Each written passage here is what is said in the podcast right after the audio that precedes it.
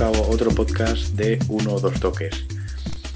Hoy, décimo tercer día del Mundial, teníamos la resolución de los grupos C y D, donde prácticamente eh, estaba todo por decidir. Había cosas encaminadas, pero en este último partido todavía estaban abiertos a, cambios, sorpresas y, bueno, y con la esperanza de seguir viendo crecer el fútbol. Hoy personalmente creo que no ha sido, no ha sido el día, pero desde luego ha sido una jornada llena de, emoción. Eh, a las 4 se definía el grupo C, donde Estados Unidos eh, debía ganar a Argelia y esperar, Eslovenia le valía con un empate e Inglaterra, si no quería meterse en líos, eh, también debía, debía de ganar o por lo menos esperar algún resultado positivo en el partido de los, de los Yankees. Eh, Estados Unidos enfrentaba a Argelia, como comentábamos, y bueno, la verdad es que ha sido un partido muy, muy complicado para, los estadounidenses que, bueno, sobre el papel tienen un equipo superior y que personalmente creo que están firmando un torneo más que bueno para ellos. ¿no? Eh, yo creo que ya hace tiempo que se ha demostrado que la MLS es capaz de generar jugadores de, buen nivel, casi todo, bueno, gran parte de, la convocatoria de Bob Bradley está jugando en Europa, quizás no en ligas muy potentes, pero eh, sí que tienen ese ritmo competitivo y, por supuesto van completando su, su aprendizaje táctico que quizás pueda ser algo de lo que más flaquee la, MLS, por ejemplo, en, equipos europeos.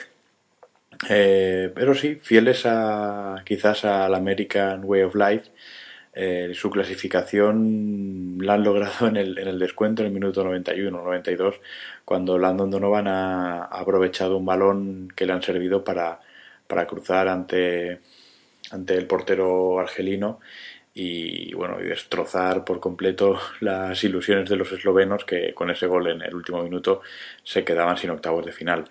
Eh, Argelia ha seguido apostando por su centro del campo poblado y con jugadores eh, bueno con cierta facilidad para el toque. La verdad es que han jugado bastante bien y Estados Unidos pues eso no ha jugado con cierta ansia. Mm, ha sido fiel a su estilo, algo que estoy eh, elogiando en todos y cada uno de los podcasts a los equipos en los que, los que no hacen inventos ni prueban cosas raras. Mm, quizás Bradley eh, ha hecho algún cambio que no me ha parecido del todo lógico, por ejemplo la salida de Mjebu, que está jugando un, gran torneo, y la entrada de Hércules Gómez, que era un jugador que, que siempre aporta algo diferente, pero que yo lo veo un poco más como repulsivo, aunque tampoco me está gustando que lo sacara casi en el descuento de los partidos. Eh, junto a todo esto, bueno, el centro del campo de Estados Unidos, el habitual, donde eh, Donovan es el, jugador más ofensivo, Clint y su llegada, Bradley su circulación de balón. Eh, ya sabéis, es un equipo que prácticamente nos conocemos ya todos de memoria viendo los partidos y que ha sido, como os estoy contando, muy fiel a lo que le ha valido la clasificación a octavos. Argelia, pues bueno, sabíamos lo que venía, ¿no? Es es un equipo con un marcado carácter defensivo y, con una preocupante falta de, referencias en ataque. De hecho, ya lo habéis visto, ¿no? Eh, los partidos sale solo con un solo delantero, aparte de por el espíritu defensivo, porque tampoco hay delanteros de mucho nivel en, Argelia ahora mismo. Eh, incluso en el segundo partido decidió poner a Moore, un centrocampista de mucha calidad y, y con cierto, bueno, buena llegada, lo, lo trató de poner de delantero. Esto pues dice mucho de, de, lo que, de lo que pasa por el fútbol argelino a día de hoy. El siguiente, bueno, el partido que también se disputaba a la misma hora, a las 4 de la tarde, era el que enfrentaba Eslovenia a Inglaterra, eh, donde, si me permitís la expresión, por lo menos yo notaba eh, por las redes sociales cierto temor en Inglaterra después de dos partidos eh, los que no ha brillado como, como, en la fase de clasificación, pues eh, le dejaba con dos puntos y con la obligación de, ganar para, para, pasar a, octavos. Eh, la verdad es que le ha costado un poquito meterse en el partido, pero bueno, ha tenido en Milner una buena opción en la banda derecha, de hecho ha dado el gol definitivo a Defoe en la victoria y se ha, yo creo que ha puesto varios balones desde esa banda que, vamos, que parecía el mismísimo Beckham rejuvenecido, unos balones con efecto y, que han puesto en problemas a Andanovic, que, que bueno, que puede ser una... Mm, a ver, sabemos que Capero no es de elaborar mucho fútbol, pero bueno, es un recurso ¿no? que tiene ahora. Si, si Milner vuelve a funcionar en la derecha, eh, a partir de ahí, pues bueno, puede ser mm, una salida cuando vea que el juego se atasca, porque sigue teniendo para mí los mismos problemas en el centro del campo con, con la incompatibilidad que tienen Lampard y Gerrard, ¿no? De, jugar juntos. Hoy eh, se apostó en un principio por retrasar al jugador del Chelsea, quizás perdiendo su llegada en favor de, la de Gerrard.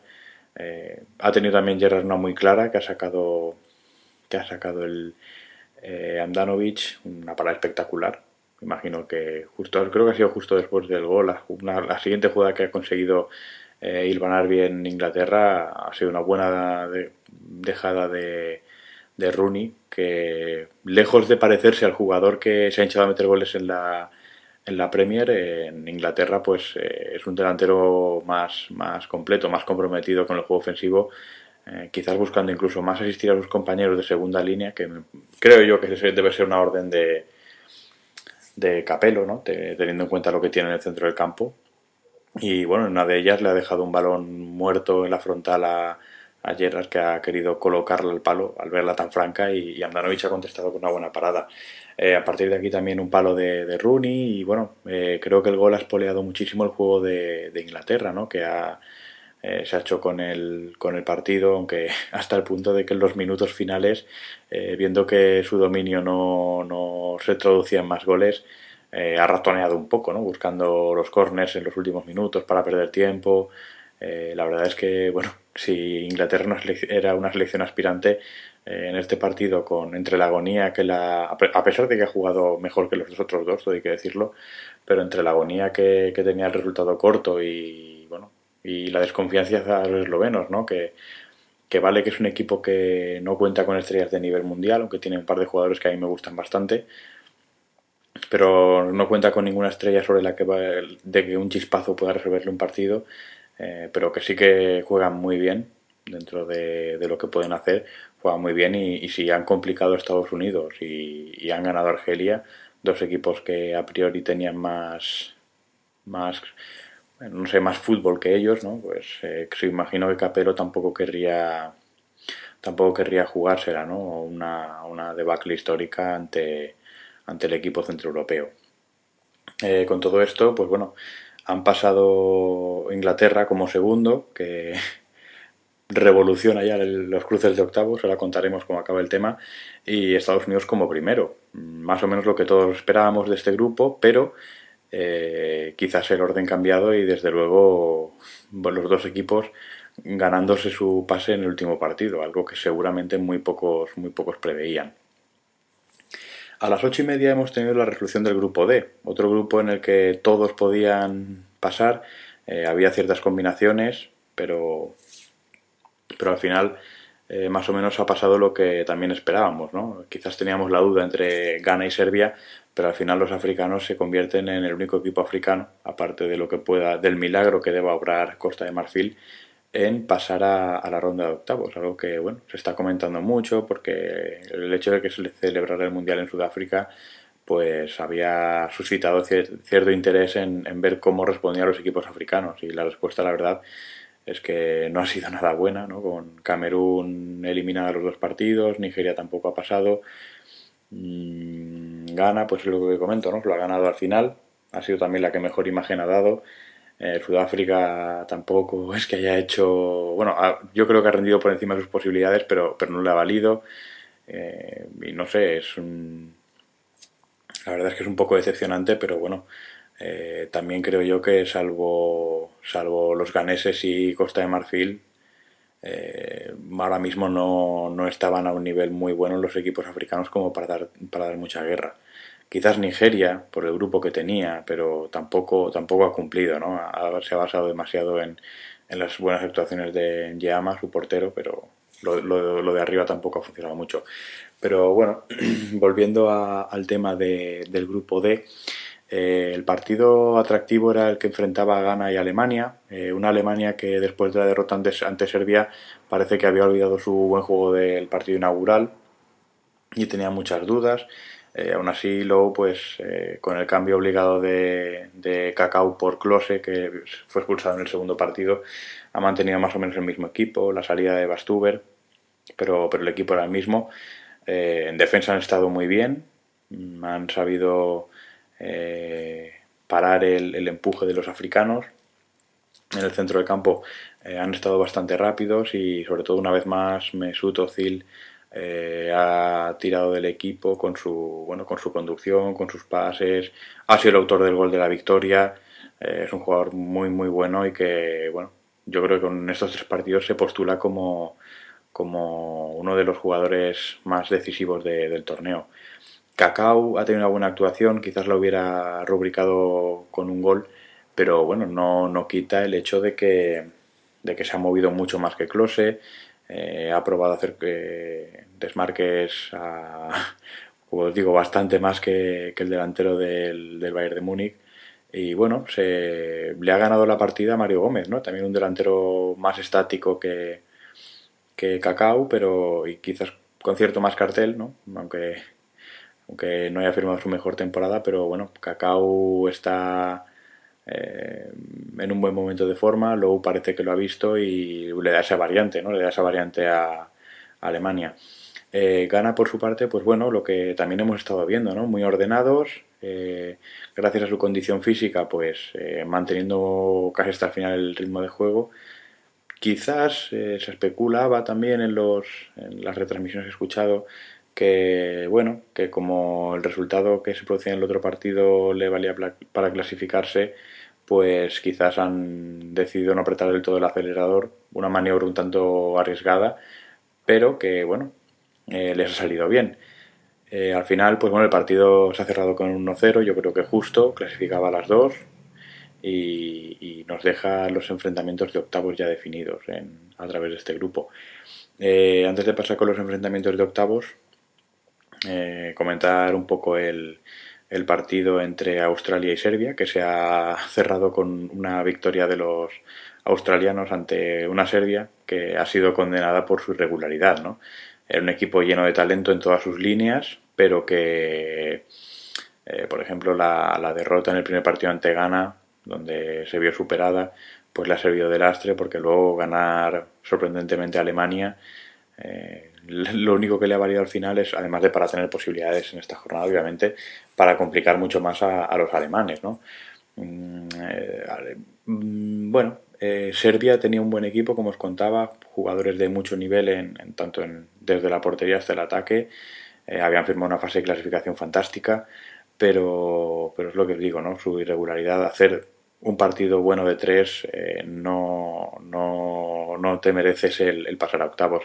Es una lástima porque nos quedamos sin ver a, a Krasic, a Vidic, eh, quizás a, Stankovic como capitán, eh, bueno, un equipo Kolarov también, un equipo lleno de jugadores atractivos, ¿no? y sobre todo que muchos de ellos están metidos en rumores de fichajes y claro, el, el que continúe en el mundial pues siempre, siempre aumenta su precio o el interés que, que despierta entre clubes y bueno, también le da cierta vidilla al mundial, ¿no? Eh, como os digo, Serbia, tanto talento como irregularidad se va a la calle. Australia, que bueno, eh, yo la verdad es que me sorprendí en su primer partido al ver eh, la poca guerra que dieron. Luego ya en estos dos últimos pues ha mejorado bastante, se ha acercado más a lo que a lo que se había visto en, la zona asiática de clasificación. Recordad que ahora se clasifica por ahí. Y bueno, al menos se va con, con ese buen gusto, ¿no? Eh, yo creo que todos sabíamos que no, que no estaba como para pasar a octavos, que muchas cosas tenían que pasar para que los australianos llegaran a octavos, pero joder, al menos tenían que dar una, una imagen mejor que la que se dio en el primer partido y lo han conseguido, ¿no? Empataron a, a Ghana en un partido muy atractivo y ahora eh, han aprovechado sobre todo los fallos de la primera parte de, Australia de Caragol para, para, ganar un partido e irse pues eso del, mundial con, un buen recuerdo ¿no? Como detalle dejaré que Tim Cahill ha vuelto a marcar de cabeza parece que este hombre tiene los pies nada más que para correr porque es un auténtico peligro con el balón en el aire, pero sin ser mal pelotero parece que está medio peleado ¿no? con los disparos a puerta. Y bueno, esto ha sido el, eh, el día número 13 del Mundial. Con estos resultados pues tenemos dos cruces definidos de, octavos. Eh, Uruguay eh, se enfrentará a... ¿A quién se enfrentará Uruguay? Que lo vea. Uruguay se enfrentará a Corea. Argentina se enfrentará a México. El choque estrella va a ser el que enfrente seguramente al. Me refiero el, el choque más potente de esta ronda será el que enfrente a, Alemania con Inglaterra. Nadie lo esperaba, que Inglaterra quedara segunda y bueno, pues se la va a tener que jugar, ¿no? Si quiere cumplir con las expectativas en este mundial. Y Ghana se las va a ver con Estados Unidos, un partido también atractivo por, por el choque de escuelas que se verá. Eh, bueno, y esto ha sido el podcast de este decimotercer día de Mundial. Como siempre, antes de despedirme, os voy a dejar las maneras que tenéis de contactar con nosotros. Eh, podéis leer y estar un poco al tanto de todo lo que, lo que hacemos alrededor del Mundial en el blog, ya sabéis, www.12toques.tk. Podéis contactar con nosotros a través del correo electrónico 12toques.gmail.com. Eh, seguirnos en Twitter, donde hoy también hemos comentado los partidos, eh, los de las ocho y media sobre todo, los de las cuatro lo hemos, nos ha pillado un poco, un poco fuera. Eh, ya sabéis, twitter.com barra 12 toques y seguirnos en Facebook, donde seguimos eh, avisándoos de cuando hay cualquier actualización del blog, colgando enlaces eh, que informen a la vez que entretengan y teniendo interesantes debates. Ya sabéis, facebook.com arroba 1 o 2 toques. Tanto en Facebook como en Twitter, siempre lo recuerdo, pero nunca está de más. ya sabéis, todo sin espacios y en minúsculas. Eh, también aprovechar para saludar a los oyentes de Radio Deportiva, donde también pueden escuchar este podcast eh, antes de la una. Como depende de la duración, pues imagino que lo irán, lo irán ajustando, pero imagino que antes de la hora de comer nos podéis escuchar. Eh, un saludo a todos ellos, ya sabéis, podéis escucharlo desde radiodeportiva.net. Y a los lectores barra oyentes de donbalón.com, donde bueno, pues hemos sido agraciados con, con ser la voz de Don Balón en el Mundial, ¿no? Así que un saludo también a todos ellos, ya sabéis, lo podéis escuchar desde, donbalón.com. Mañana seguiremos con eh, la resolución de dos grupos más. Tendremos un Paraguay-Nueva Zelanda, un Eslovaquia-Italia, todo esto a las 4, y Camerún-Holanda y Dinamarca-Japón a las 8. Hasta ahora.